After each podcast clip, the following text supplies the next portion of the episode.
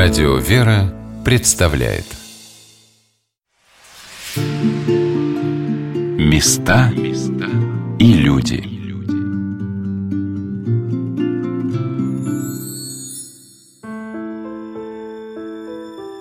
Бог и создал нас, чтобы быть с нами и открыть все богатство своей вечной божественной жизни. Нашей земной и временной жизни совсем недостаточно, будучи мгновенной. Бог щедро дарит нам свою всесвятую вечность, во что мы должны искренне и глубоко поверить и ответствовать ей как-то своей духовной деятельностью в отношении окружающего мира.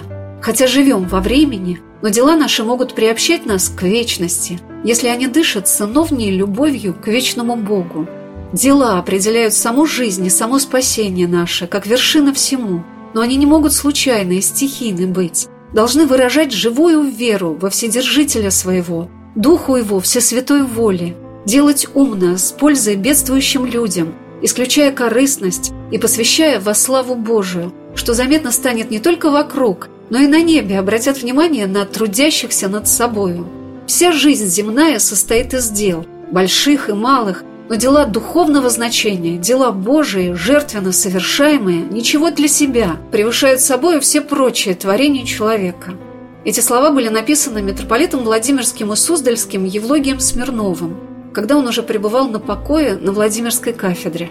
Владыка многие годы вел дневник и время от времени записывал свои мысли, свои откровения, щедро переданные всем тем, кому это станет нужным. Это последние строки Владыки, написанные им за месяц до его кончины, последовавшей 22 июля 2020 года – с этими словами меня познакомил Иерей Дмитрий Шудегов, который долгое время нес различные послушания при архиерейском доме. Сейчас это дом-музей Владимирских архиереев. Сюда, на улицу Вишневую, 26, приезжали священнослужители, миряне, монахи и монахини. Здесь, в домовом храме, совершались постриги, за круглым столом обсуждались дела епархии, а в небольшом угловом кабинете на втором этаже записывались мысли о главном – как назвал их сам владыка.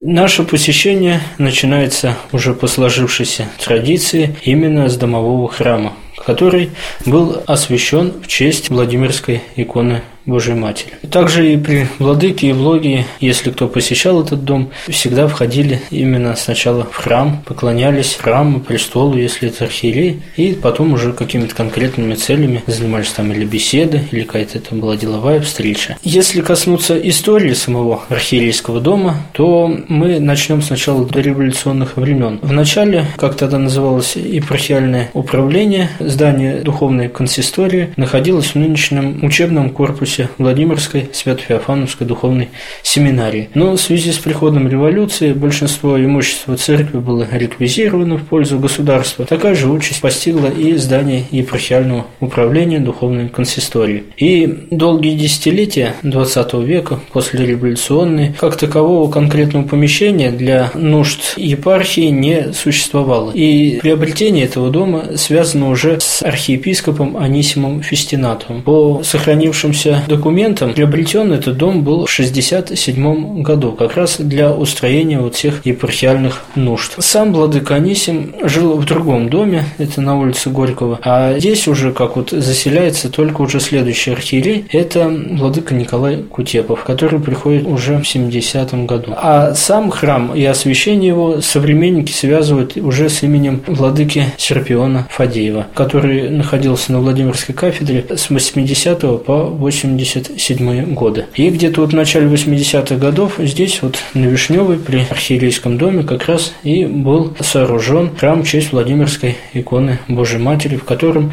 мы сейчас находимся. При Владыке Евлогии здесь также совершались божественные литургии, отправлялись иночские, келейные правила, то есть Владыка уже так неукоснительно их совершал.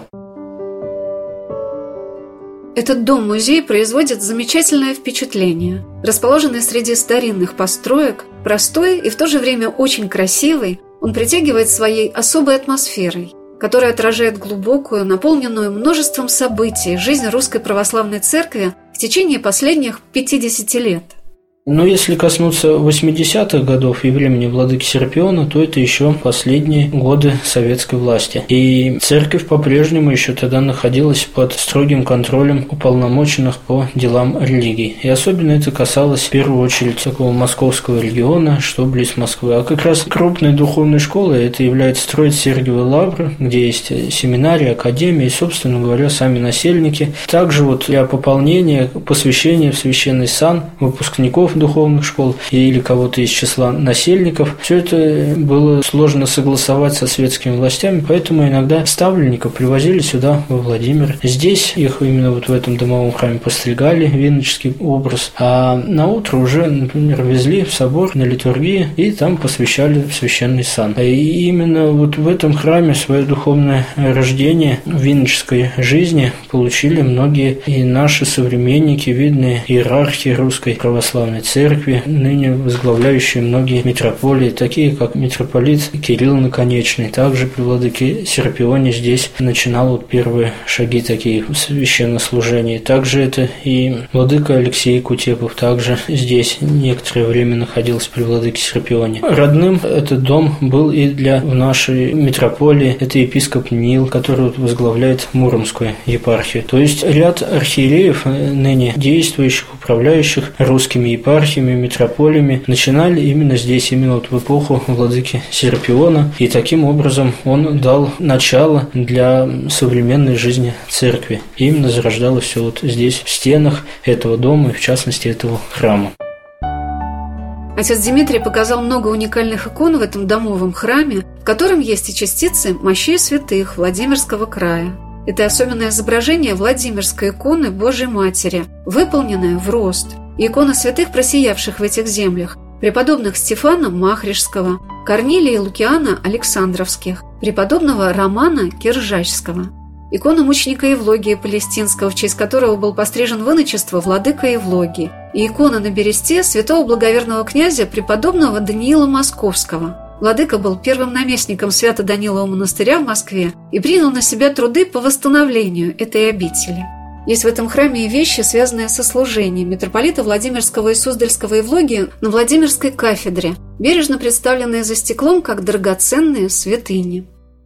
Самое интересное, что у нас здесь есть, что изменилось именно со времен Владыки Евлогии, это две вещи. Были добавлены две витрины. С правой стороны мы видим облачение красное, в котором служил Владыка Евлогий. Мы видим как раз на фотографии Владыку облаченного именно в это облачение. Оно было подарено от Афонского подворья братом Владыки Игуменом Никоном Смирновым в 2016 году в честь большого юбилея тысячелетия русского иноческого присутствия на Святой горе Афон. Также на витрине мы можем увидеть трикиль, дикиль, омовение архиерейское, именно с которым владыка ездил по епархии, и оно использовалось при архиерейском богослужении. А вот это как называется? Этот коврик круглый, это орлец называется. Как раз э, когда совершается богослужение архиерейским чином, в тех местах, где вот предстает архиерей, там постилается он под ноги. Это как раз орел, древний такой символ еще вот с Византийской империи, символ власти и мудрости. Как раз орел воспаряет над градом, как архиерей несет такую ответственность и окормление всей паствы, веренной ему в границах определенной епархии. А на соседней витрине мы можем увидеть пример малого архиерейского облачения, это митрополичья мантия голубая, малый амафор, панагия. Также можем увидеть лобук митрополичий, аналой, чиновник, это как служебник с содержанием чинопоследования службы, совершаемой архиерейским чином, ходила и посох. Что стоит отметить особо здесь? Это малый амафор и панагия. Они сохранились сохранились именно со дня хератонии владыки Евлогия в сан епископа, то есть это 11 ноября 90 года. Именно вот этот томофор и панагии были возложены на владыку святейшим патриархом Алексеем II в то время. Поэтому для каждого владимирца это особые трогательные моменты, потому что мы без малого 30 лет находились под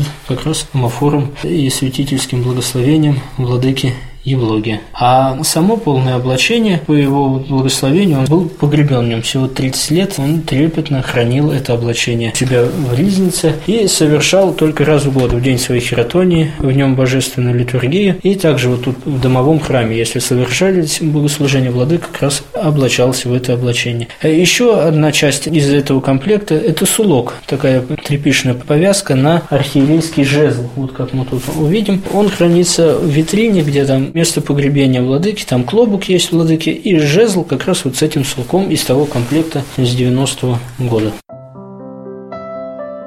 Чем же являются для верующего человека эти вещи, увиденные в доме музея Владимирских архиереев?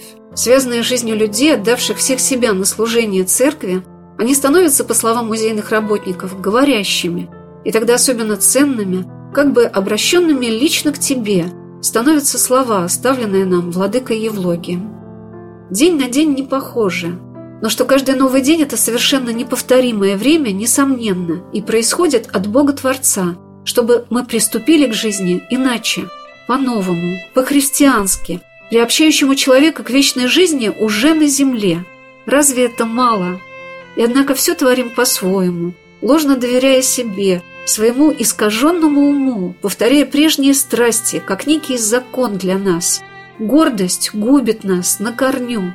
Мы прежде смерти определяем себя на вечное мучение, что жутко и совершенно безумно но Бог в конечном счете спасает человека, подавая ему все возможности очнуться, прийти в себя и воспользоваться дарами Божьими.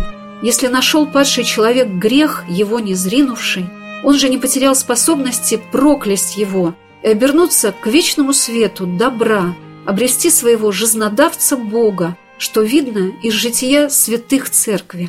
Про владыку Евлогия можно сказать больше, что не то, что какой-то теоретический богослов, а именно вот это вот богословие владыка старался как-то применить в повседневной жизни каждого христианина. То есть где-то его, наоборот, упростить и сделать более понятным для каждого человека. Это мы можем видеть из его проповедей, обращений. То есть, когда, как не праздник, владыка всегда старался сам написать какое-то праздничное обращение, поздравление, адрес адрес. То есть это не кто-то там вот составлял какой-то текст и вот какая-то редакция. Но нет, именно даже вот по какому-то достаточно обыденному, небольшому празднику владыка все равно собственноручно, мы позже пройдем в кабинет, где владыка сидел, зачастую глубоко за полночь, но именно трудился, именно вот передать частичку вот этих высоких божественных наук, чтобы вложить вот эту истину жизни, веры в сердца каждого слушателя, каждого прихожанина, чтобы каждого безверенный ему паст как раз привести к спасению.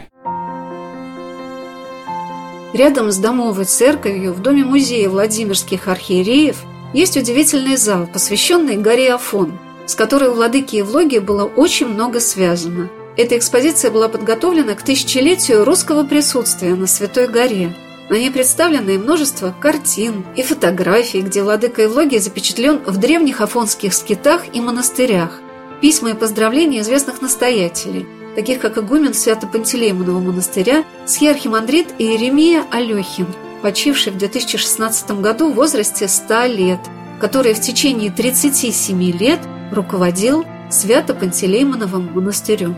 Меня привлекла одна фотография, где владыка Евлогий изображен в коснице Андреевского скита – Далее мы можем увидеть чуть выше фотографию. Как раз мы касались Андреевского скита, когда Владык совершал там, будучи еще игуменом, литургию. Как раз во время вот этой литургии вползает, как он вспоминает, вот один старец, такой инок, и просит его причастить. Очень радуется этой встрече. И как раз Владык его причащает в ходе этой литургии. Он сетует, радуется, что вот приезжают паломники именно с России, надеется, что они пополнят братья но, к сожалению, все вот паломники, кто был вместе с Владыкой в тот год, 69-й, всем необходимо было отъехать назад в Россию. И уже спустя долгие десятилетия, не так давно, Владыка вновь, посещая Андреевский скит, посещает его косницу Андреевского скита и видит вот один череп стоит. И вот Владыка спрашивает, а что это? А это вот как раз последний инок, который здесь жил. Кажется, его Самсон звали. И Владыка очень радуется вот этой новой встрече. Это где-то лет 50 чуть ли не проходит с того того времени. Он говорит, берет вот этот череп и прям прикладывается, целует вот эту вот встречу, и вот на фотографии оно изображено. Когда владыка Евлогий впервые попал на Афон в 1969 году, во время пребывания русской делегации в Свято-Пантелеймоновом монастыре там начался пожар в ночь на праздник Преображения Господня. Загорелся большой участок леса, спускавшийся с перевала от Старого Русика к русскому Свято-Пантелеймоновому монастырю. Вскоре огонь перекинулся на монастырские крыши. Монастырь в те годы был малочисленным, в нем оставалось лишь 10 насельников. Видя приближающуюся огненную лаву, старцы горевали. Наверное, в этот раз все сгорит дотла. Группу паломников из СССР, прибывших на Афон в связи с 800-летием Пантелеймонова монастыря, возглавлял архиепископ Харьковский и Богодуховский Леонтий. Я у него спросил, «Владыка, как быть? Надо служить литургию, но ведь пожар». Он благословил служить. Божественную литургию я служил под огнем. После службы нашел владыку и сказал, что сильно устал. Пойду в келью, посплю. А где-то через час он меня будет со словами – Посмотри, какой дождь! Льет, как из ведра!» Вскоре приплыл на корабле губернатор Салоников, привез около 50 солдат, чтобы те помогли убрать после пожара. Губернатор сказал, поскольку у нашей поездки такой печальный финал, власти решили ее продлить. И продлили нам пребывание на Афоне на 8 дней, за которые мы обошли все 20 афонских монастырей. Везде мы спрашивали, шел ли у них в ту ночь дождь, и везде нам отвечали, что дождя не было. Во время пожара нам довелось услышать дикое обвинение, что это, мол, приехавшие из Советского Союза коммунисты подожгли лес. Кто-то даже сказал «Вы берегитесь, вас еще могут побить». Ну а потом, когда мы отслужили литургию, когда ливень потушил огонь, вокруг стали говорить «Это русские умолили Бога не допустить беды». Читая эти слова, понимая, что вера в Бога во все века творит чудеса. Отец Дмитрий сказал об одном чуде во Владимирской епархии – Самое интересное, тут вот представлены ряд чудотворных и особо чтимых икон, которые есть на Святой горе Афон. Пусть это не оригинал, а иногда какие-то списки. Но коснемся одной, например, вот этой Иерусалимского образа Божьей Матери. Он был в 2016 году, это современная работа, привезен со Святой горы Владыкой Евлогием и подарен в один из монастырей Владимирской епархии, это придорожный. Вот с тех пор как раз там это особо чтимая икона является, Божьей Матери Иерусалимской. Но также, если вот маленькое отступление сделать, касаясь монастыря, придорожной там есть другая, чтимая икона Божьей Матери, также связанная с неким чудом. Это происходит, ну, где-то года три назад. Какая-то праздничная служба, семейная пара после службы, причащения решает как-то этот день провести на природе, на берегу реки близ Боголюбова есть река Нер. И вот они на берегу этой реки приехали туда, ну, какой-то пикник или вот с удочкой там, не знаю. И через некоторое время видят какие-то отблески в воде, в волнах. Сначала думают, может быть, это блики солнца. Но потом, приглядевшись, видят, что что-то плывет. И что-то такое походит на икону даже. И вот супруг бросается в воду, доплывает и выносит действительно это образ Божьей Матери. Они привозят ее домой, смотрят, уже сверяются, потому что это не распространенный такой образ, и смотрят страстная икона Божьей Матери. Но самое интересное, что она не писанная, такого аналойного типа, но это ДСП, и просто вот бумажка наклеена. Но вот несмотря на длительное нахождение в воде, никаких повреждений на ней не было, никак не разбухло. То есть мы видим, если мебель, это вот ДСП такой хрупкий материал, что вот чуть капля воды уже оно разбухает. А тут вот, несмотря на вот пребывание в воде, ничего не случилось. И вот они после этого обретения передают эту икону в монастырь, и теперь она также вот доступна для... Это Богородица Рождественский монастырь села Придорожный. Это Камешковский район, сторону Коврова, если ехать. Сегодня на «Волнах Радио Веры» мы рассказываем о Владимирской епархии и о доме-музее Владимирских архиереев. Жизнь правящего архиерея представляется для многих по тем торжественным богослужениям, которые мы можем посетить, но во многом для простого человека она сокрыта. А это не только большая административная деятельность в церкви – открытие и строительство новых храмов и монастырей, духовное образование и окормление духовенства – это прежде всего молитва архиерея за свою паству. И еще его проповеди, наставления, богословские труды. Ирей Дмитрий Шудегов, клирик Успенского княгинина монастыря, рассказал о митрополите Владимирском и Суздальском Евлогии Смирнове, который пребывал на кафедре и жил в этом доме в течение 30 лет. Несмотря на свое высокое положение в обществе, вот этот статус архиерея, все равно владыка в первую очередь осознавал себя иноком. Это первое, что вот его побуждало к такой вот постоянной, непрестанной молитве. А второе – это как раз ответственность за веренную паству его архиерейскому попечению, и поэтому владыка с трепетом относился вот к этому послушанию, возложенному на него священноначалием, и поэтому также это его побуждало к вот этой постоянной молитве. К слову, даже вот 2014 год, когда в славянском мире наступили вот всевозможные раздоры, Владыка полагает с наступлением поста, каждого вот из четырех наших постов, это Рождественский, Великий, Петров пост, Успенский пост, вот это бдение воскресное и литургия прилагалось в ночную службу. То есть это начиналось оно ну, с субботы на воскресенье в половине одиннадцатого вечера. Это все ночное бдение полностью архиерейским чином. Владыка изначально изначально возглавлял, то есть это и малый вход, и лития, и полилей, и до окончания. То есть всецело во всех частях богослужения владыка участвовал, в том часы, и уже божественная литургия. То есть это вот заканчивалось где-то уже после 6 часов утра. То есть поистине такое всеночное бдение, и творилось оно по монастырям. И вот именно это до последних дней владыка придерживался вот этой положенной традиции, видел вот эту смуту славянского мира, именно разделение церквей, чтобы вот как-то усугубить свои моления Господу, чтобы Господь примирил, разумил и как-то осветил всех нас. Читая последние дневниковые записи владыки Евлогия, поражаешься тому, как настойчиво он обращает свой взор к понятию вечности. Для него это было очень важно – донести до нас эти мысли, чтобы за всей суетой своей жизни мы задумались о том, что для него, как человека духовного, прошедшего путь высокой подвижнической жизни – было так ясно, открыто. Он не многословствует. Он говорит, взвешивая каждое слово, которое звучит как небесное откровение.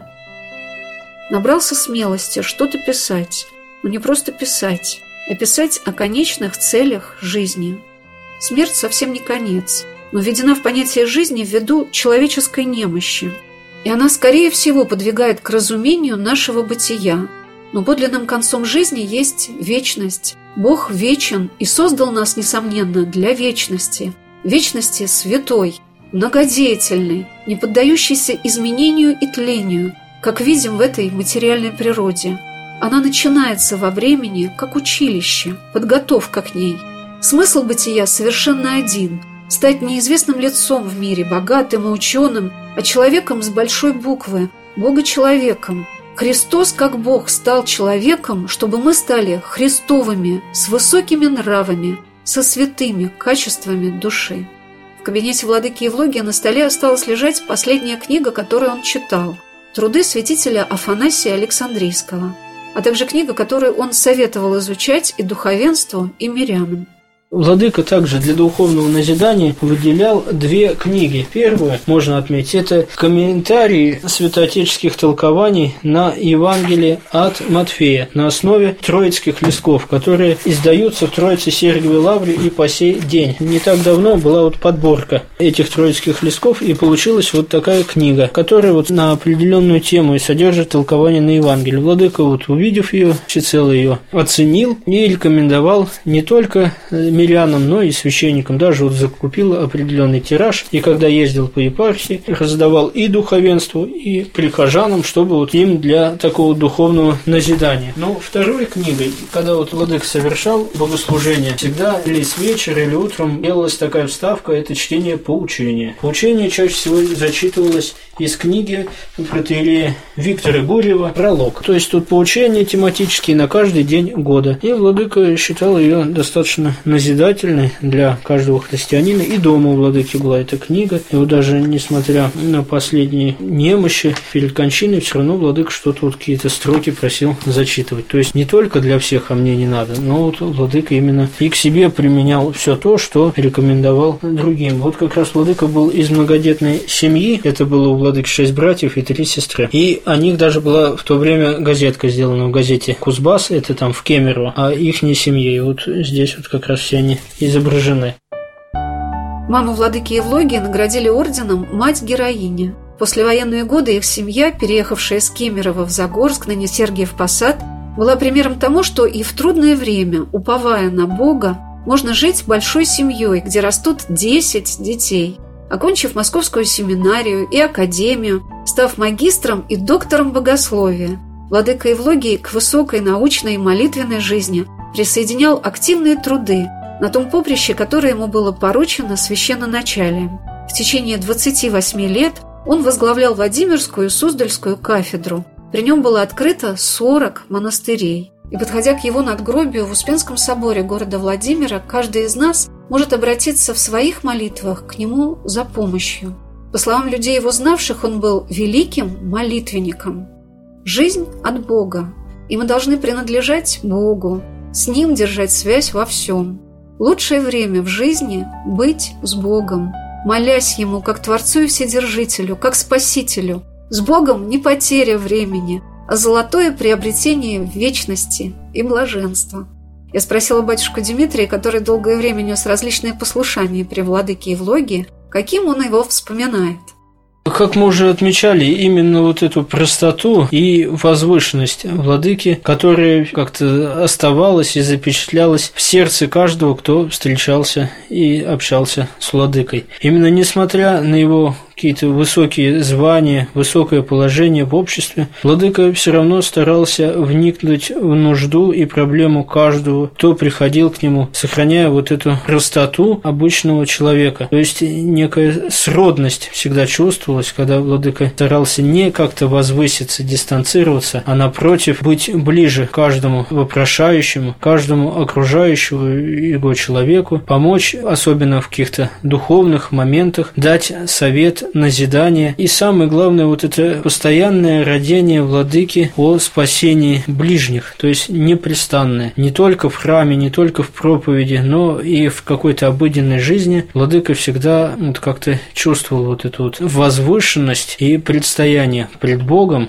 что накладывало ответственность на самого владыку, и владыка вот исходя из этого как раз и к ответственности призывал и всех остальных, потому что у нас один конец – это переход в жизнь вечную, и нам всем надо будет в свое время дать ответ. А когда этот момент настанет, для нас это сокровенно. И поэтому необходимо готовиться к этому всю жизнь. Это может быть и в 20, и в 30, и в 70 лет, а когда наступит, неизвестно. Живем только внешней материальной частью, невзирая, не понимая, что это ничто, прах, что, как ни странно, если не безумно, воспринимаем как должное – Грех нас разбил, в сознании и понимании внушает, что небесное, как вечное, мол, недостижимо и неосуществимо, а земное конкретно, на лицо, сколько бы труда не потребовало оно. Отсюда грех стал другом, а добро – врагом. О, какое страшное заблуждение, смертельное и адское! Причина бедствия одна – отвернулись от божественной истины, попали во тьму кромешную. Виноваты мы сами – предпочли лукавство дьявола вечной правде Бога.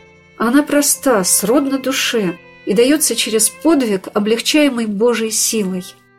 Вот это духовное сосредоточение, памятование о Боге, о высокой ответственности у владыки сохранялось всегда. Нельзя сказать, что вот как-то владыка отдыхал, отдыха у него почти всегда не было. Именно даже если отдых, но наоборот, владыка старался этот день посвятить, заняться чем-то, то есть это поехать в какой-то монастырь, провести беседу там, с братьями или сестрами. То есть всецело это было как-то возвышено и не принижено. Если у нас отдых, это как-то вот дома находиться, еще еще что-то. А у владыки вот такого не было. То есть постоянное побуждение себя на какое-то делание. И это, если мы читаем дневники, это у владыки чувствуется с раннего возраста, то есть всецело владыка вот как-то проникся вот этим возвышенным чувством, долгом христианина, а по отношению к своей жизни, к своему земному бытию, и оно вот, вот этой такой красной нитью связывает все годы до последних дней владыки. Даже вот была издана книжечка, называется «Последние строки». Это это вот прям последние страницы дневниковых заповедей владыки, когда вот еще рука была способна у владыки держать ручку, он что-то вот пытался записать. И вот как раз эти строки и подчеркивают нам вот эти чаяния христианина о встрече с Богом, о том, что необходимо будет дать ответ за каждый день своей жизни и необходимо всегда иметь полную готовность к этому, всегда иметь сокрушение и покаяние перед Богом. От Бога, нашего Творца и Спасителя, мы дарственно получили все, чтобы жить вечно, отрадно, без слез и горя. От нас зависит нашей веры, желания и посильных трудов, чтобы не знать греха, смерти, ада, куда вергаем мы себя по безумию, но быть вечно и блаженно с источником жизни, Богом, Его бессмертном Царстве Славы. На земную, страстную жизнь мы находим время и силы, будто превосходную единственную, так мы ее обоготворяем – а на духовную часть уделяем совсем мало внимания, а то и никакого. То, что идет в тление, разрушение и самую смерть, ни во что. Вся эта видимая сторона жизни, как бы ее ни благоукрашали, сводим к этому всю свою жизнедеятельность, не страшась страшным последствиям ее. А то, что поистине вечно живо, премудро и прекрасно, открываемое нам верою, Словом Божиим, самим Господом, примерами высшего жития святых. Нас это святое святых никак не захватывает. Что трагичнее всего, не занимает оно никак нас, не трудимся, прямо скажем, в заповедях Христовых, заранее определяя на лишение себя небесных Божьих благ, что и печальнее всего.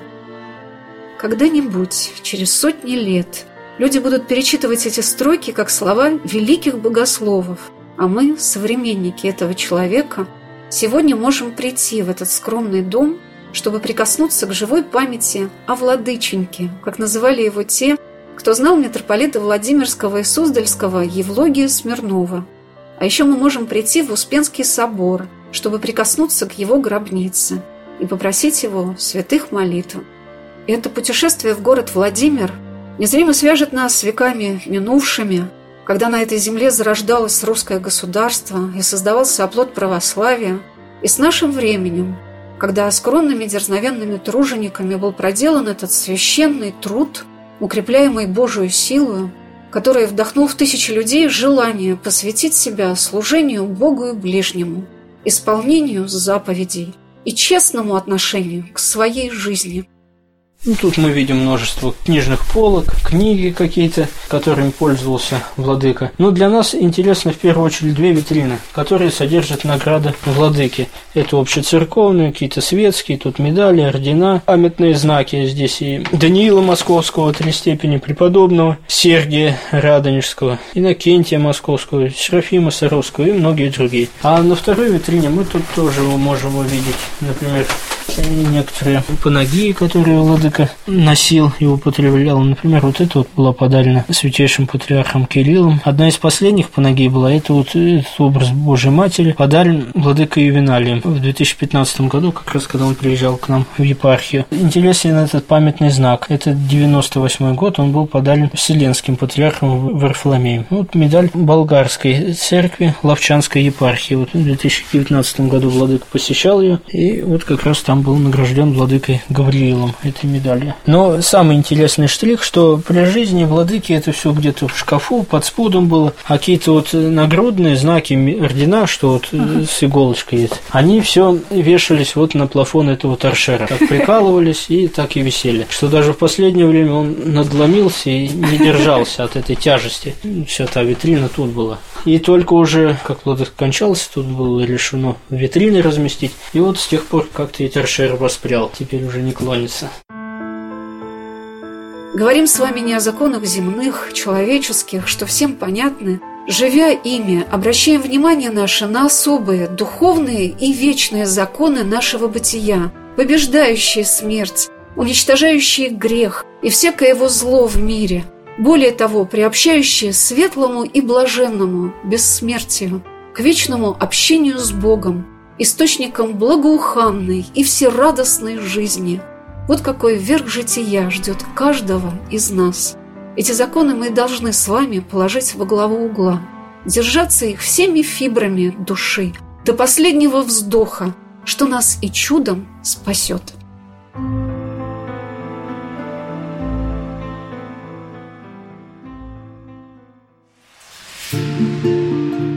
Места и люди.